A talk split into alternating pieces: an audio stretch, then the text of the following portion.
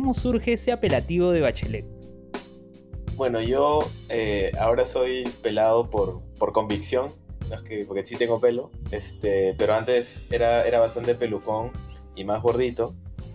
Y con la gente de Pase del Desprecio, que los conozco hace años, antes incluso como de, trabajar con ellos, eh, una vez fui una pichanga y tenía, o sea, e, es bastante, si me veías como se disipa un poco la duda de por qué la apodo, porque me parecía bastante a la entonces presidenta chilena. Entonces las pichangas fueron lo que propiciaron tu ingreso al podcast. Sí, los conozco de ahí, ya luego a mí me, interesaba mucho el medio, eh, el formato podcast, y justo conversando con ellos, ellos justo habían entrado a Deport, entonces este, ya habiéndolos conocido era más fácil como conversar y ver qué podemos hacer juntos. ¿Y cómo surge, digamos, esta especie de frase recurrente de, de Benincasa haciendo alusión a, a ese apelativo de Bachelet? Bueno, eh, pasa que las primeras veces que tuvimos a él como un nuevo panelista, la primera vez o la segunda creo que hubo bastantes problemas con la plataforma, que justamente es la que tú también usas, que es bastante noble, bastante, bastante buena, pero a veces falla y justo esa vez falló. Entonces nuestro amigo, mi gran amigo Horacio casa me echó la culpa, ¿no? Él cree que yo controlo el internet del Perú, él cree que yo controlo esta plataforma, entonces pensó que era mi culpa y desde ahí quedó, quedó un poco la frase, que es Bachelet y un insulto que ustedes oyentes deben conocer también. Bueno, Pase del Desprecio es uno de los podcasts más populares en el ámbito deportivo aquí en Perú y vamos a conversar ahora con su productor, con Carlos Mejía. Yo soy Luis Mendoza y esto es Repopé.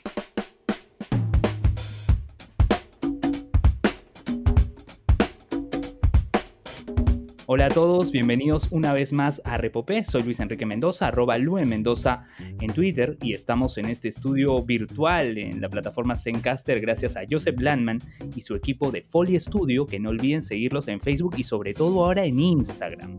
Instagram es donde se está moviendo ahora este proyecto de, de Joseph y también agradecer a Jonathan Bernal de JB Design, diseño y diagramación. Ellos también lo siguen en Facebook. Bien, como les señalaba, voy a conversar ahora con Carlos Mejía, quien es productor de Pase del Desprecio, y también produces otro podcast, Carlos, que es el del profesor Mateus. Eh, bueno, bienvenido una vez más y, coméntanos, ¿no? ¿Cómo es ese acercamiento a la producción de podcast? Hola Luen, hola a todos tus oyentes, hola Joseph. Yo me acerco a los podcasts eh, más o menos en el 2017, 2018, ya como antes del boom peruano, digamos, pero ya mucho después del, boom estadounidense. Me, llamó la atención, o sea, yo seguí como la explosión de estas, este, estos programas serializados como este, Serial, pero no, no me pegué, sino me pegué más bien luego como escuchando programas de conversación y, me gustó mucho el medio y decidí aprender, aprender a, usarlo, aprender como a grabar, aprender a diseñar un programa y justo surgió eh, la posibilidad de hacer algo con base al desprecio. Ellos ya habían, eh, estaban conversando con Depor y habían entrado, pero habían hecho solo pilotos. Y como yo ya los conocía, les dije, oye, justamente yo quiero este, empezar a hacer podcast porque es, un formato que me gusta. Y fue ahí que empezamos a trabajar juntos. Produje el programa a partir del 2018. Y eh, Julio, que es amigo mío, que es, que es un, un comunicador muy, muy, muy conocido acá en Perú, tiene un programa que se llama Educación Mediática y yo produje su temporada de... él cada año, digamos, cambia de formato. O sea, en algún año ha hecho videos, en algún año se ha concentrado solo en post, en texto. Y el año pasado, 2020, eh, quiso hacer un podcast y también lo ayudé con la, con la producción de ese podcast que se llama Educación Mediática. También lo pueden encontrar en Spotify. Claro, y creo que ahí tenían también eh, la colaboración de Fundación Telefónica. Así es, sí.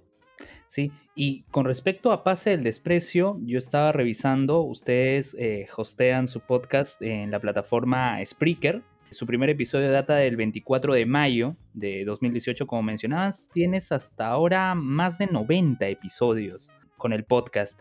Y ¿Cuáles han sido esos retos ahora con, la pandemia? ¿no? Mencionabas que, al igual que nosotros, utilizas Zencaster para registrar las voces de los panelistas. Previamente, ¿cómo era el desarrollo del proyecto y qué cambios se dieron con la pandemia? Sí, hemos, hemos hecho muchos cambios, incluso antes de la pandemia hemos experimentado como diversas formas de grabar el programa. porque primero lo grabamos en los estudios de, del comercio, pero digamos, había que ir hasta allá, era difícil eh, a veces lograr que los invitados, o sea, era, era poco molesto, eh, o sea, hacer que un invitado vaya hasta el centro de Lima, este, de mañana usualmente que grabamos. Luego volvimos un poco a las raíces de Pasa el Desprecio, incluso antes de esta etapa, hace muchos años, a inicios de la década, eh, sacaba programas en vivo. Ellos llamaban Radio PD tuvieron invitados, este, hubieron programas muy pajas, tuvieron invitado a Daniel Peredo, por ejemplo, varios, varios personajes de, de tele de, ese momento. Entonces decidimos, eh, hablamos con Depor y empezamos a grabarlo en la casa de uno de los conductores eh, por entonces, Jonás. Luego de eso empezamos a grabar en mi casa, porque Jonás dejó, la, dejó la conducción. Luego ocurrió, ocurrió la pandemia que nos obligó otra vez a cambiar de formato, o sea, de, de, de digamos, de, logística. Y fue complicado al inicio porque estaba buscando yo eh, las formas más eficientes de grabar, este, porque estaba, no sé, pues, está Zoom, estaban servicios de videos que también te permiten como grabar la sesión. Eh, uno de nuestros primeros episodios eh, post pandemia con, invitado fue bastante caótico porque no funcionaba la plataforma que estaba probando en ese entonces que se llama este, Squadcast y entonces como que quise hacerlo desde Skype y grabando el audio que salí del Skype a través del programa de edición que yo utilizo, que es Hindenburg. La cosa es que hice como, o sea, el audio aparecía por acá y lo grababa acá y hizo así cortocircuito mi laptop por tener como tantas cosas diferentes ejecutándose que este, mi laptop se apagó y fue, fue muy difícil este, grabar ese programa. Conocí luego Zencaster y me pareció la, la opción este, más conveniente para nosotros porque eh, tiene backups, eh, separa los tracks ¿no? de cada invitado y, nos quedamos con esa. De repente lo comentaré más adelante, pero de hecho la pandemia no nos ha perjudicado del todo más allá de, este, de estos conflictos iniciales porque también nos ha permitido conseguir invitados que no hubiéramos podido conseguir de seguir con el podcast presencial. Ha sido una ventaja de alguna forma. Y en la presencialidad, ¿cuáles eh, han sido los invitados con los que has tenido quizás cierta complicación en, las gestiones, en la coordinación, que recuerdo?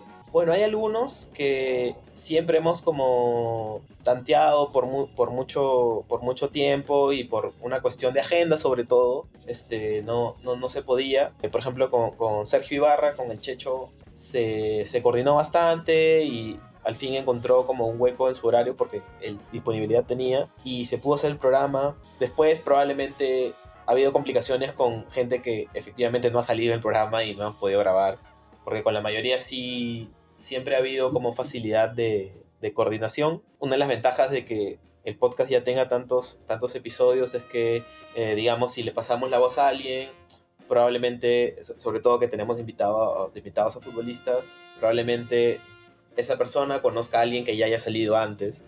Entonces le puede decir, sí, este, son buena gente, no pasa nada, y, se nos facilita por eso. Claro, ahí ya surge la recomendación entre invitados, entre gente del medio futbolístico.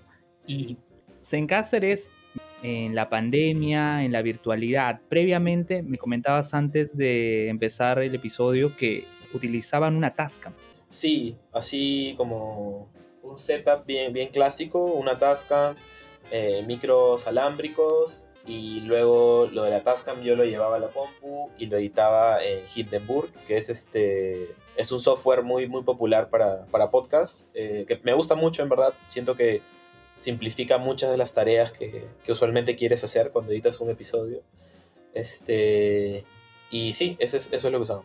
Con la pandemia, la virtualidad, he escuchado algunos de los episodios donde han estado Renato Tapia, eh, también has tenido a Guastavino, y, justo sobre este último, recuerdo que ustedes se mueven bastante en redes sociales y hablan del efecto de, pase del desprecio, ¿no? Creo que eso también ayuda a, las recomendaciones, a las sugerencias que se pueden dar en el, medio. ¿Cómo es la difusión, en todo caso, del podcast en las redes sociales? Eh, sí, eh, o sea, pase el desprecio como igual sube contenido como de humor en general, es bastante popular, entonces eso nos ayuda a, promocionar los episodios porque ya es como una marca que tiene eh, bastante audiencia y nos permite como exponer el podcast a bastante gente. Ahora, igual siento que no somos para nada como eh, el podcast más escuchado en Perú, por ejemplo. Pero sí siento que tenemos una audiencia muy, muy fiel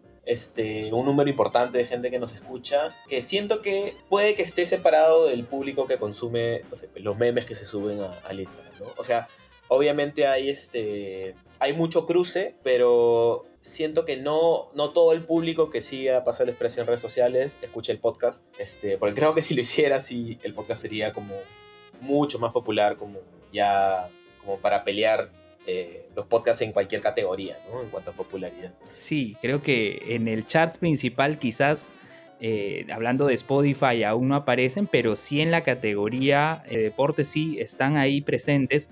Y recuerdo que incluso lo mencionan en uno de los episodios de fin de año, los usuarios de, Twitter, sus seguidores, eh, comparten este tipo de resumen de Spotify en el 2020 diciendo que Pase el Desprecio es uno de sus podcasts más escuchados, ¿no? Y que hacen maratones de, siete episodios seguidos.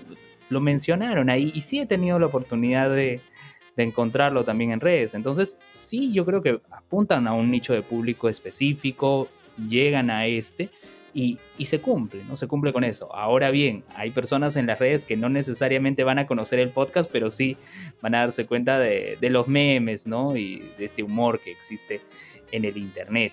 Y, sí, y ahora con el tema de la estructura del podcast, en los episodios de, este último tiempo con la pandemia, escuchaba eh, este inicio y cierre con el loquendo. Eh, e incluso también eh, el tema de la publicidad, porque ustedes invitan a que haya anunciantes y tienen uno que es Antonio Barri Café. ¿Cómo determinan ustedes la estructura del podcast y cómo es también que llegan a conseguir auspicios? La estructura ha ido cambiando, pero al, principio incluso nuestro primer año con Depor teníamos pausas que eran básicamente para promocionar el podcast ante, ante anunciantes y así lo tuvimos mucho tiempo y pusimos eh, como publicidades falsas eh, o sea, deliberadamente falsas, no, no, había intención de, de, engañar a nadie. Eh, y eventualmente esos espacios que nos sirven también como para, incluso grabando en el Zencaster, ¿no? O sea, mandamos a pausa y conversamos con el invitado a ver si está todo bien. Este, anunciamos como qué, qué tema vamos a tratar en el siguiente bloque, si hay algo que ha dicho que desea que editemos. Este, entonces nos sirve para eso la pausa y eh, ahora que ya hay auspiciadores, eh, o sea, en el último tiempo hemos estado con BetSafe, eh, Antonia Barri Café, algunos episodios antes también había una marca de hamburguesas. Este, estos espacios, digamos, nos sirven para, para introducir publicidad. Entonces tenemos tres bloques de programa.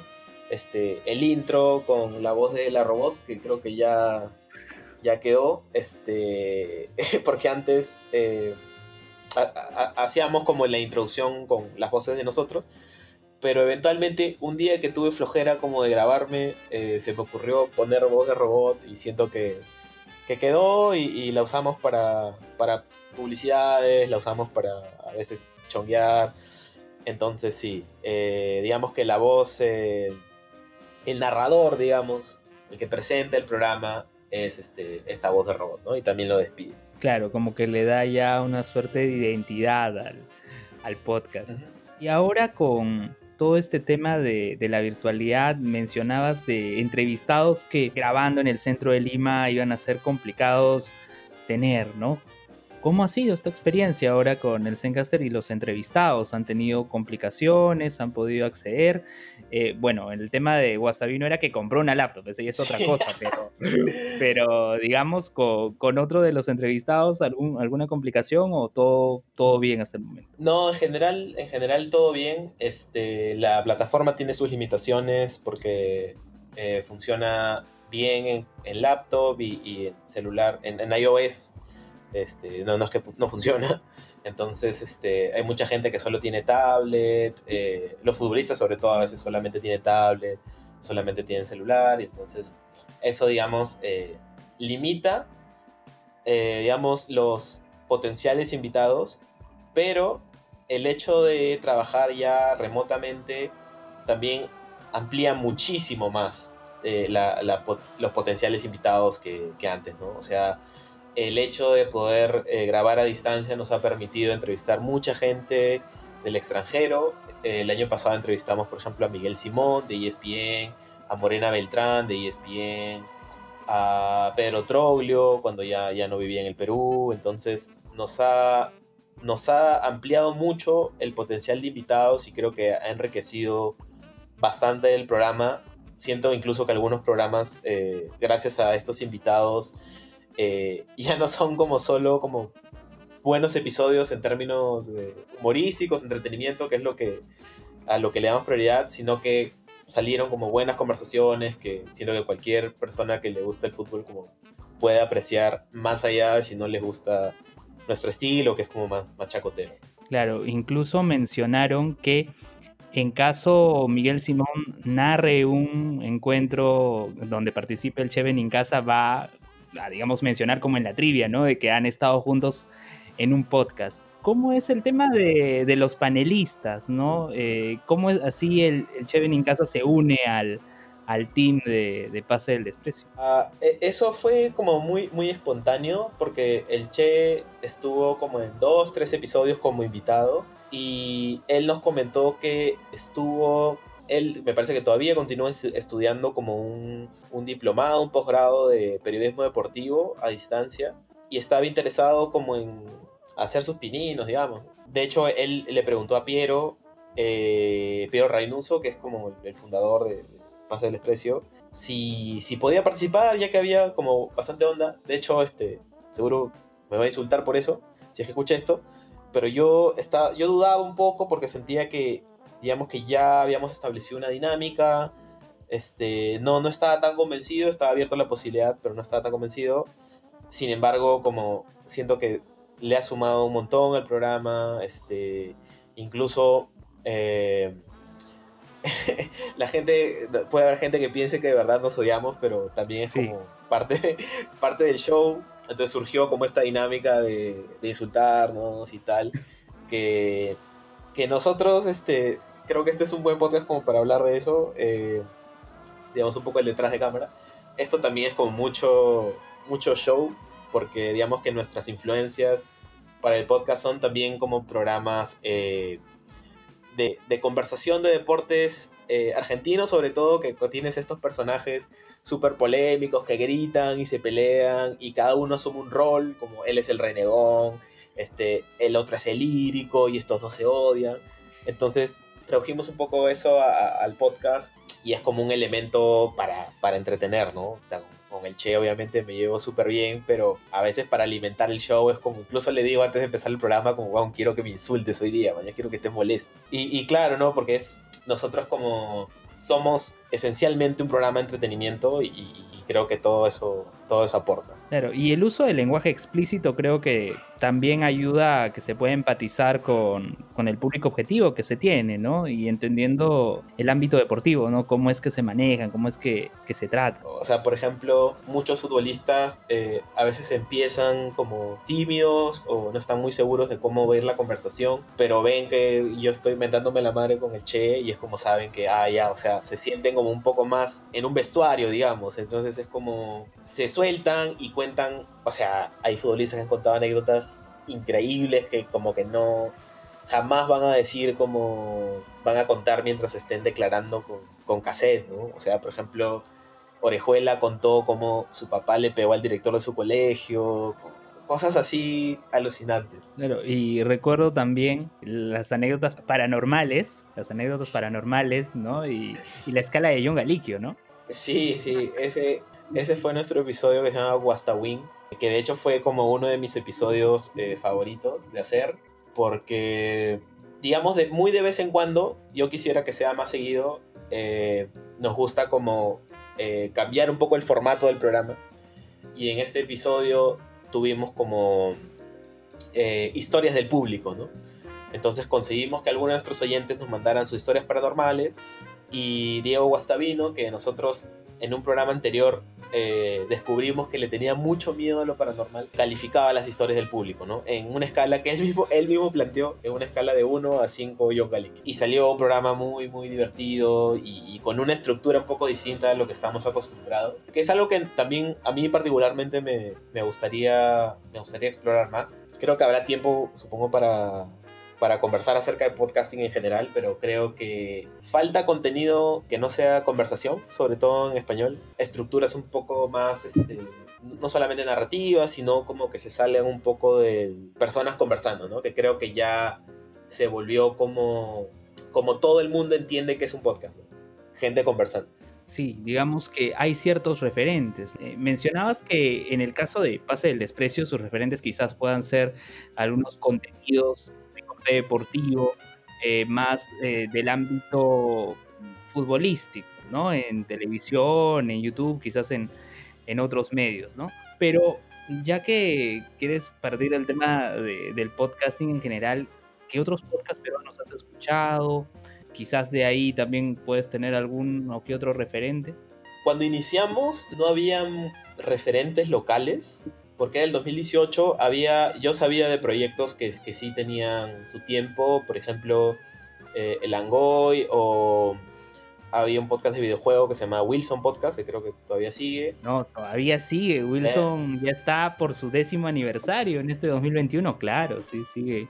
Un saludo para, para José Luis, el, conductor. Sí. Un saludo, un saludo para él. Eh, como había estos podcasts como pioneros, digamos, pero en general como no había demasiada referencia local, ya luego aparecieron, ¿no? Como muchos más, este, Loco, eh, varios podcasts de conversación locales como Sin Paltas, este, no sé, o sea, los más populares, hablando huevadas, eventualmente fue un boom, entonces como fueron como apareciendo un poco a la par de nosotros, pero yo al inicio, cuando, cuando empezamos a ya diseñar el programa, a rediseñarlo de hecho.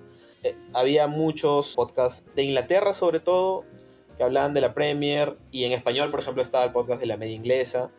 Era un poco más serio, ¿no? Y de hecho como yo me basaba mucho en podcasts gringos, yo escuchaba muchos podcasts anarquistas, socialistas, que es como hay mucho de eso en Estados Unidos. Y hay uno que me gusta mucho que se llama Chapo Trap House.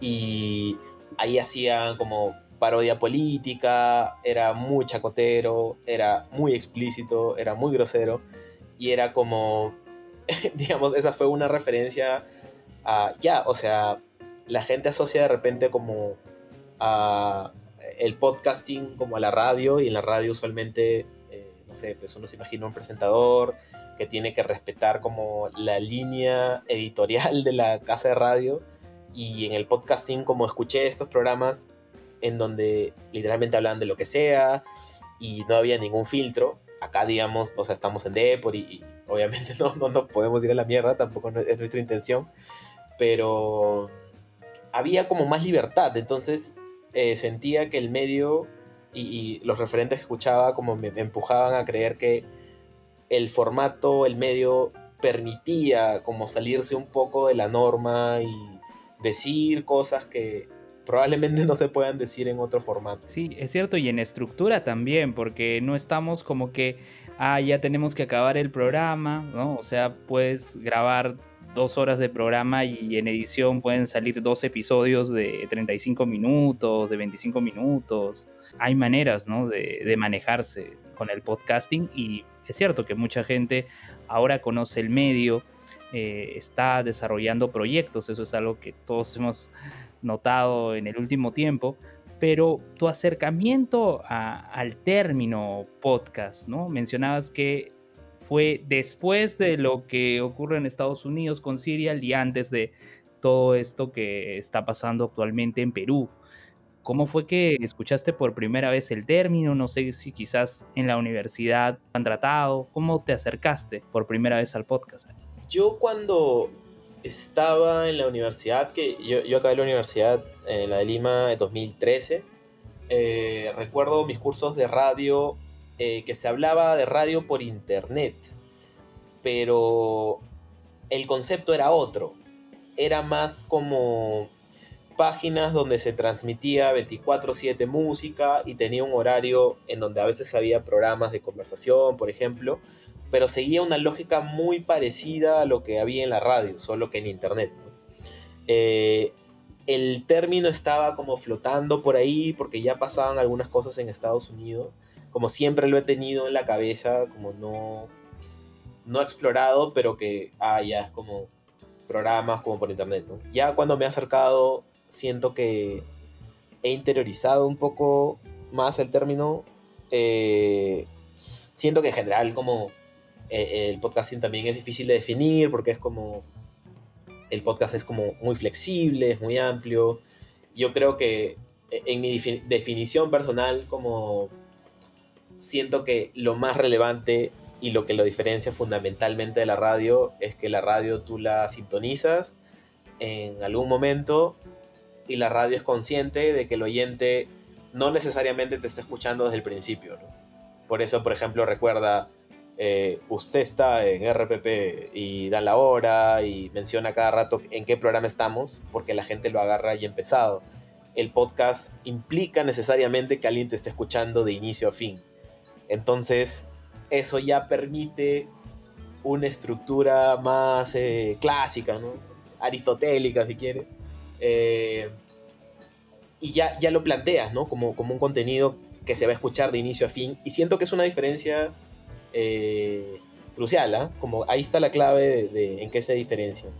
Este, esto ya luego, como ya de, muchos años, eh, pensando un poco en el medio, es un medio que, me interesó mucho. De hecho, llevé un curso. ¿Dónde llevaste ese curso? Eh, había un curso en. Es un, es un sitio que se llama el Centro de Estudios Documentales de la Universidad de Duke. Y había, encontré un curso online que lo dictaba una periodista venezolana que se llama Ruxandra Guidi. Y eh, nos pasó ejemplos como medio conocidos, ¿no? Como este, Radio Ambulante, yo qué sé. Pero también algunos, eh, algunos ejemplos como de la prehistoria, los podcasts. Este, ahorita no recuerdo el nombre, pero había como un, un trabajo como de, de, documental auditivo que se hizo en Estados Unidos, que fue como pionero. Este, y eso me sirvió también como para ver eh, el potencial ¿no? del medio y que en verdad se puede hacer de todo. Eh, yo hasta ahora he trabajado básicamente como podcast de, entrevistas, de conversación, pero la verdad como siento que, a mí en particular, ¿no? me gustaría meterme a más proyectos que, que tengan otra estructura, porque siento que el medio, el medio lo permite, permite mucha exploración. ¿En qué te gustaría experimentar? Quizás un contenido más narrativo, ¿O de qué, de qué tienes en mente? Contenido más narrativo sería, sería bacán. Creo que hace falta eh, en español, porque siento que la referencia ya como de cajón es este Radio Ambulante y algunas nuevas como este, las raras, eh, pero sobre todo en, siento que acá en Perú como hace falta eh, salir un poco ¿no? del formato que estamos manejando todos, que es conversación, incluso como he escuchado algunas cosas más experimentales. Hay un proyecto eh, que me gustaba bastante, que ya, ya, este, ya desapareció, pero tuvo dos temporadas que se llamaban Los Cartógrafos,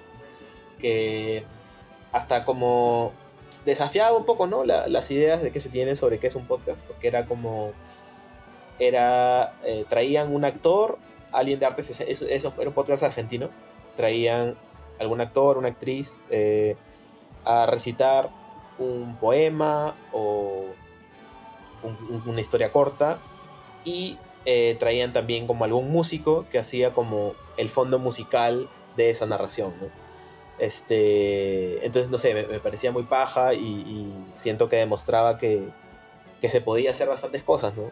Y sí, me gustaría hacer algo narrativo o algo ya más, más, quemado. ¿Más quemado como qué? Eh, no sé, o sea, ficción de repente. Eh, no sé, siento, siento que hay, hay caminos no explorados que, que, me, gustaría, gustaría recorrer. ¿Ficción quizás con la misma gente de Pase el Desprecio o ya aparte? Este, fucha, yo, de hecho, nuestro, nuestro especial de Navidad que, que hablábamos al comienzo es un poco un ensayo de ficción. Este. Ah, verdad. eso quizás no, lo, no salió en la grabación, lo hablábamos antes, ¿no? Que en uno de los episodios, el especial de Navidad de 2019, empieza eh, contigo editando y se borra la grabación, ¿no? Y todos ahí como que insultándote, diciendo, no, no puede ser, ¿no? Y, e hiciste, digamos, con, con los recursos que tenías, vamos a hacer un especial con lo mejor del año, ¿no? Y tienes ahí fragmentos de los episodios y demás, ¿no? Eh, me comentabas de que en serio se borró el episodio. Sí, sí, este... Se ha vuelto una leyenda urbana entre nuestros oyentes, el episodio perdido. Pero de verdad está perdido, como de verdad, este... Justo fue Benincasa nuestro invitado a ese episodio. Y se perdió, es como... Y recuerdo que había o sea, era un buen episodio. De hecho, este, cuando terminó me quedé con la sesión, uy, este episodio es de suma de risa. Este, recuerdo mucho que en el episodio, este, primicia, ¿no? Para quien no escuchó el episodio perdido, eh, hablamos mucho, no sé por qué, yo busqué en Wikipedia a York Mantello, que era jugador de Binacional en ese momento, y nos dimos cuenta de que tenía una página de Wikipedia súper extensa. Entonces me metí como a ver quién había editado la página y era un tal Ferdinand. Y empezamos a ver como todas las, todas las wikis que había editado este tal Ferdinand, que era como un enfermo. Y es un personaje locazo que al final como nunca, del cual nunca hablamos porque el episodio se perdió. Pero sí, no, sí, se perdió en serio y tuvimos que, hacer una pequeña ficción y una recopilación para, para cerrar el episodio. ¿no? Justo estoy viendo, viéndolo también. He estado jugando en mi Nacional, en Minero, en Alianza Unicachi. Yo recuerdo que ese equipo llegó a jugar torneo intermedio ante Cristal. Claro. Se fueron a penales. Mira, mira. y ahora Jorge Mantello me parece que está en Cusco, en Cusco FC. Sí, sí, se, ha movido.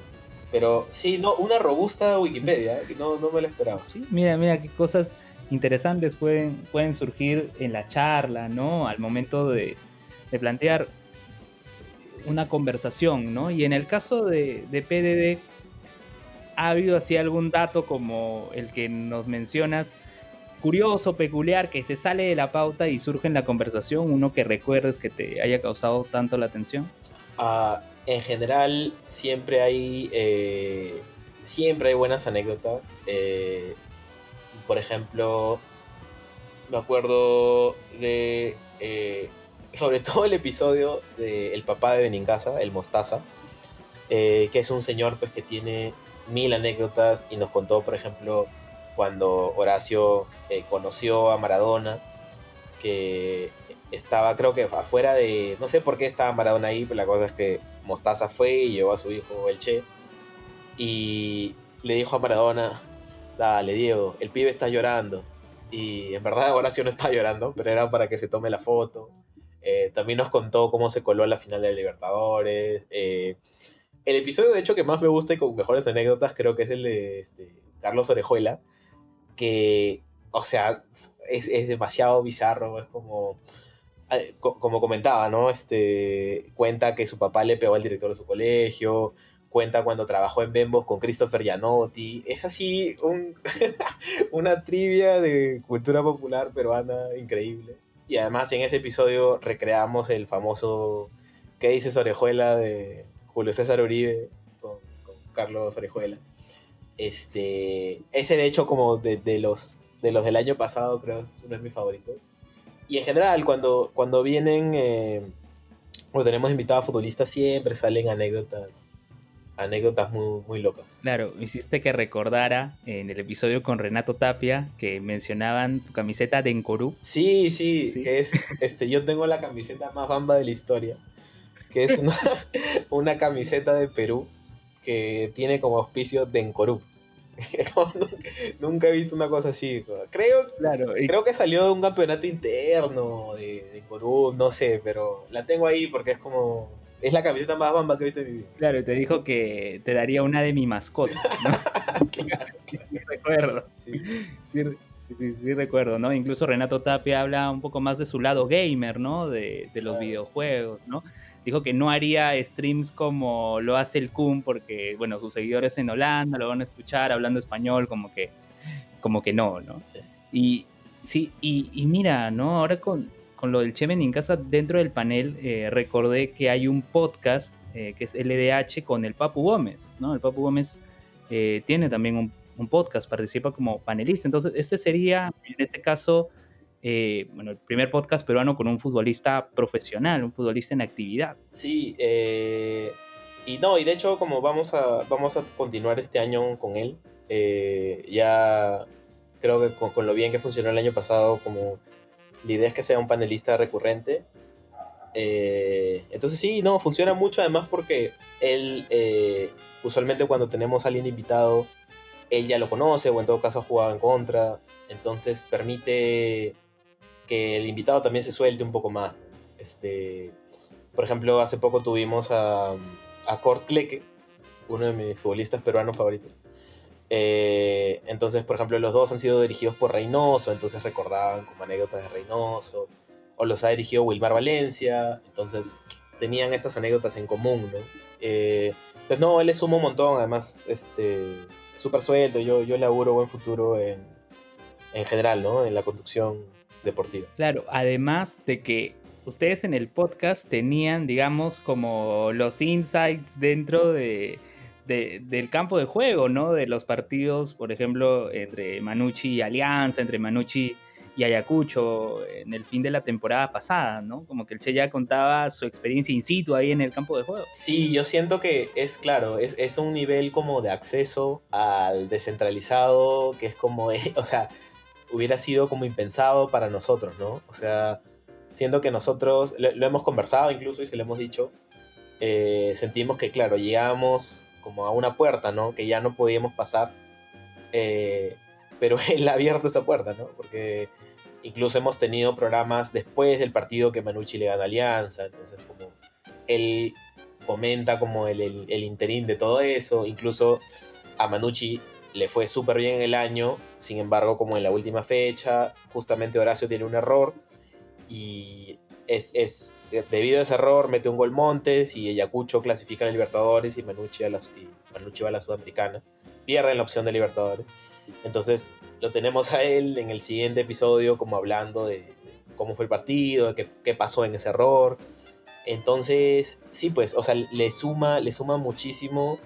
Eh, sobre todo del lado como de, quien le interesa el deporte, ¿no? Como te decía, nosotros nos, nos identificamos más como un programa de entretenimiento, pero siento que hay estos elementos que, que gente que solo le importa como el fútbol y, como consumir contenido de fútbol, digamos, por, por, lo, por lo deportivo, este, hay contenido que le puede interesar también a esa gente. Por ejemplo, con el tema del descenso de Alianza, lo guardaron hasta el final del, del episodio, ¿no?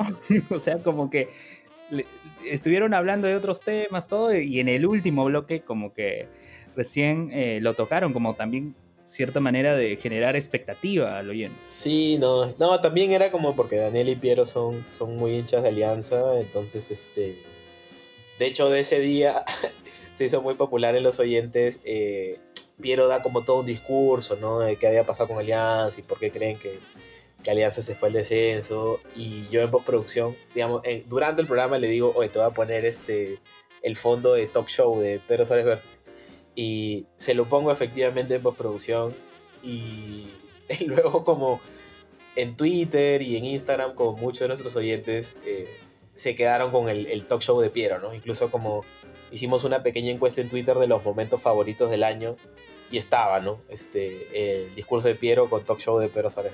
y había momentos en donde se quedaba en silencio, me parece, que estaba hablando y dice, tengo que decir algo, ¿no? O el Che dijo algo y quedó silencio y el Che dice, ¿qué dije yo? ¿Qué dije yo? sí, pasan esas cosas. Sí, cosas, cosas que ocurren eh, en el programa, bueno, y tú los mantienes en la edición porque, bueno, consideras también que, que puede servir como un enganche ahí al, al público. ¿Cómo va las comunidades que, tienen en, las redes sociales? ¿Cómo es ya el contacto que ustedes tienen directo con, con el público? Incluso eh, recuerdo que en ese episodio, me parece, o en el anterior mencionaban que el hecho de estar en PDD, digamos que ayudó a que el Cheven en casa eh, sea un poco más querible. Sí, sí, hemos visto que hinchas de la U, hinchas de Alianza que, no, no, lo querían mucho, de hecho lo han lo jodieron un montón durante mucho tiempo, ya de maneras medio palta, eh, después de ese sombrerito que le hace Ascuez en un clásico. Este, y bueno, con todo lo que pasó, este, ha, hecho que, que, un poco se, se le quiera, ¿no? En, todas las canchas. Aparte es un tipo, es un tipo muy, muy querible. Este, entonces sí, hemos, hemos, este, hemos como tomado nota de, que hay mucha gente que, que, está muy metida en el programa. Como tú lo decías, este, tenemos como, vamos a un nicho, ¿no? Porque es un programa de fútbol y que tiene como una, un tono particular, eh, pero la gente que nos escucha sí es muy, muy hincha. Este, y de hecho, como este año vamos a como implementar más formas de estar en contacto, eh, de que nos manden audios, de que nos manden preguntas, este, queremos hacer unas cositas en YouTube también, este, que ya las, las anunciaremos cuando estén más, más definidas, pero sí, este, queremos aprovechar justamente que hay, un público muy, muy fidelizado que, que, está interesado en el programa, ¿no? Y de hecho es algo que a mí en particular me, me jalaba mucho del medio cuando me, me, empecé a interesar en él, que, digamos, ¿no? Para un canal de YouTube, para mucho más como para un programa de radio, de televisión, como las metas de televidentes, de viewers, de oyentes, son mucho más altas, ¿no? O sea, si algo en YouTube, como no sé, pues no llega como a las 5 o 6 cifras, es como menos. Pero el podcast es como todo mucho más nicho, todo más íntimo. No tiene que ser tan grande. El valor de producción puede ser más bajo. Y puedes como generar un público que de repente no sea de 50.000 personas, 20.000 personas, pero pueden ser 2.000 personas que sean muy, muy fieles al programa.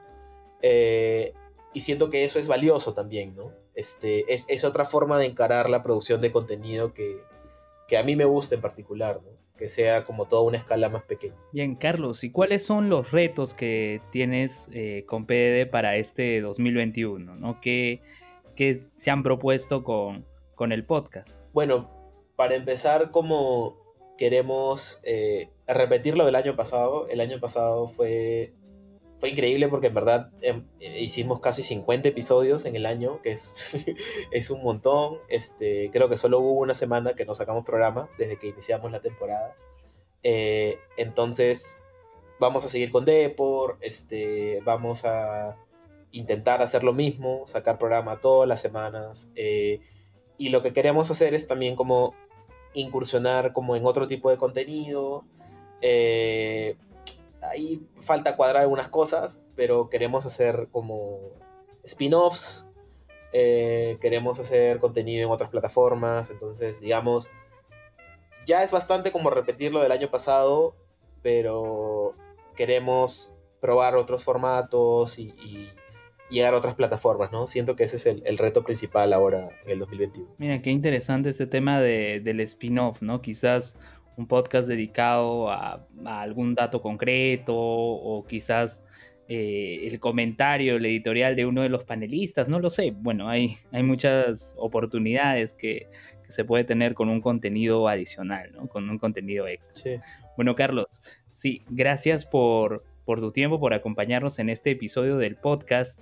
Eh, desde el año pasado que quería charlar contigo, ¿no? Recuerdo que nos contactamos por Twitter, sí. bueno, para una charla que lamentablemente no se pudo concretar con el profesor Mateus, ojalá que, que podamos tener esa charla quizás a futuro, no, no, no lo sé, sí, esperemos que sea así, ojalá, ojalá que sí sea. Y bueno, algún mensaje final que quieras dejar para, para, tus oyentes o para tus compañeros también de PDD, ¿no? Que de repente... No, no me, hagas, no, me hagas insultar, este... Eh, no, nada, a, los oyentes, este, que, que, sepan que este año vamos a, a, seguir igual que el año pasado, vamos a, hacer un montón de episodios y vamos a intentar como crear nuevos formatos y, y tener sobre todo mucha más interacción de, de la gente eh, y para tus oyentes, eh, decirles que si están interesados en la producción de podcast, eh, que se manden. Yo hace poco había un, pata que me estaba haciendo unas consultas ¿no? de plataformas y equipos.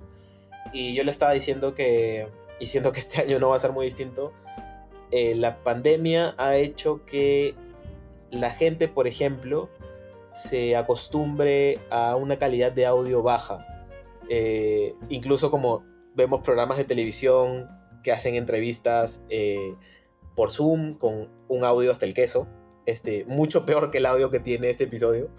Eh, entonces, como que no, digamos que si no tienen los equipos, si no, no tienen como la forma de sonar muy, muy profesional, sobre todo este es el año en el que eso importa muy poco, porque la gente siento que perdona un poco más la falta de calidad. Entonces, es más como animarse a pensar formatos, este, hacer un buen contenido. Eh, entonces, no, que se manden porque de hecho eh, eh, el medio crece para todos, ¿no? O sea, si le va bien a todos, este, mejor, mejor para todos, ¿no? No, es una competencia finalmente. Claro, y, constancia sobre todo, ¿no? O sea, no solo hacer cinco episodios, seis episodios, si ya está, ¿no? Por, por el ánimo y el hecho de hacer un podcast, sino seguir para adelante, ¿no? Mira, más de 50 episodios en el año en Spreaker, como te mencionaba, tienen más de 90. Así que creo que ha sido un buen año para PDD y esperemos que así sea. Quizás, eh, mira, no, no te he preguntado, la plataforma de alojamiento, Spreaker, ¿cómo así la escogieron? Eh, como ellos cuando hacían los programas en vivo hace años, trabajaban en Spreaker, creo que por ahí fue la conversación, porque es una plataforma que, que usa Depor para alojar todos sus podcasts. Ellos eh, tienen, digamos, como esta, una parrilla de podcasts bajo el nombre de Radio Depor. Eh, tienes más programas que los alojan a través de Spreaker, ¿no? Luego con los años aparecieron eh, con la compra de, Anchor por Spotify, como hay formas como gratuitas, ¿no? De, hacer la distribución y el alojamiento. Pero estas opciones pago igual siempre te dan como más opciones, ¿no? Opciones de monetización, este, de, subir a distintas plataformas, algunas cosas adicionales, ¿no? Entonces, este por ahí le sirve, pero también a la gente, ¿no? Que ya lo debes haber dicho muchas veces en tu programa, como, o sea, incluso si quieres empezar ahora, te creas una cuenta en Anchor y subes tu podcast. Este, incluso desde la misma app del Anchor del celular creo que puedes grabar y tener invitados. este, es más fácil que nunca, de hecho. Así es. Carlos, ¿cómo te pueden seguir en las redes sociales? ¿Y cómo pueden seguir a Pase del Desprecio? ¿En qué plataformas pueden escucharlo y, y qué redes cuentan? Sí, estamos en Instagram como Pasa el Desprecio, igual en Twitter, igual en Facebook. Eh, nos sirve mucho igual su suscripción si nos escuchan. Eh, suscríbanse en Spotify, suscríbanse en, Apple Podcast, que cada vez hay más gente escuchándonos por ahí. Eh, a mí me siguen como Carlos Aburre en Instagram, en Twitter y voy a estar transmitiendo en Twitch. Todavía no empiezo porque necesito corregir mi internet, pero estoy ahí como tomate místico entre X. X, tomate místico, X. Eh, voy ¿Jugando Yu-Gi-Oh? Ahorita no estoy jugando Yu-Gi-Oh, estoy jugando este, Legends of Frontera, que es otro juego de cartas del universo de, LOL. Este, voy a estar transmitiendo eso y voy a ver qué, otro juego. Estoy, este año como desde Pasa el Desprecio y personalmente como quiero crear más contenido, entonces por ahí en mis redes pueden enterarse. Muy bien, Carlos, gracias por la charla, por tu tiempo, por acompañarnos y bueno, gracias también a los oyentes por llegar hasta este minuto del podcast.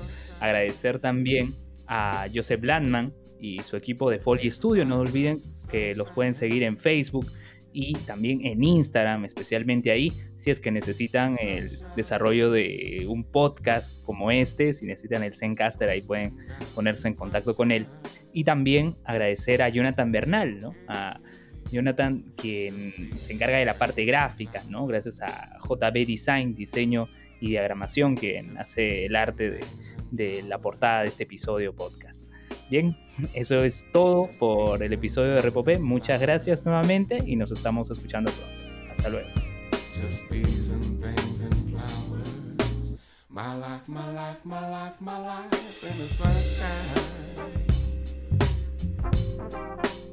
Everybody loves the sunshine. The sunshine. folks getting down in the sunshine. The sunshine.